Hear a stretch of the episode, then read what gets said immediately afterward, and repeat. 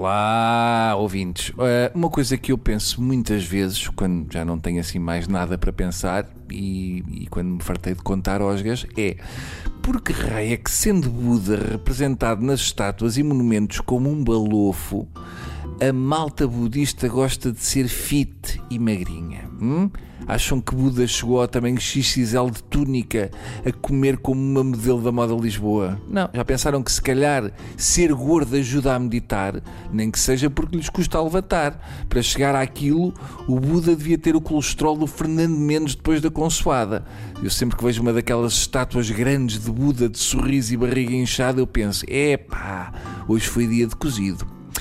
Bom, segundo notícias vindas do sítio onde realmente as escrevem, o número de fraudes e furtos de eletricidade à rede está a aumentar, tendo custado só no ano passado 70 milhões de euros à EDP Distribuição. Que escândalo!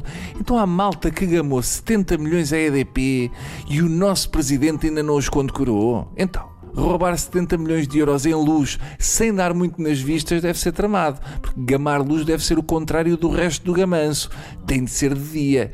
Eu bem sei que aqui no serviço público não devia incentivar o gamanço, mas atenção, gamar EDP entra naquela categoria do malfeitor benfeitor.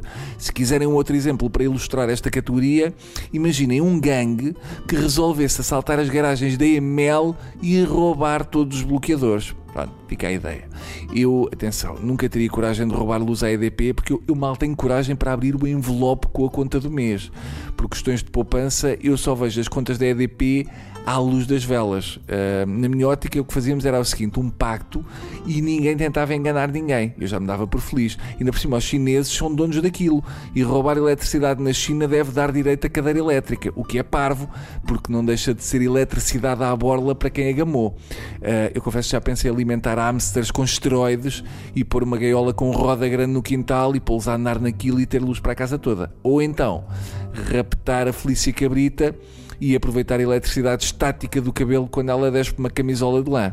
Uh, mas eu tenho demasiado respeito pela, pela EDP. Apesar de achar que a EDP nos deve qualquer coisa de aluguer do espaço, porque parecendo que não, ao preço que está um T0 em Lisboa e no Porto, aquele armário que eles ocupam ainda dava para alugar por 100 euros. Irrita-me o preço da eletricidade. Parece que uma pessoa está a pagar a maior novidade tecnológica do mundo. É só eletricidade.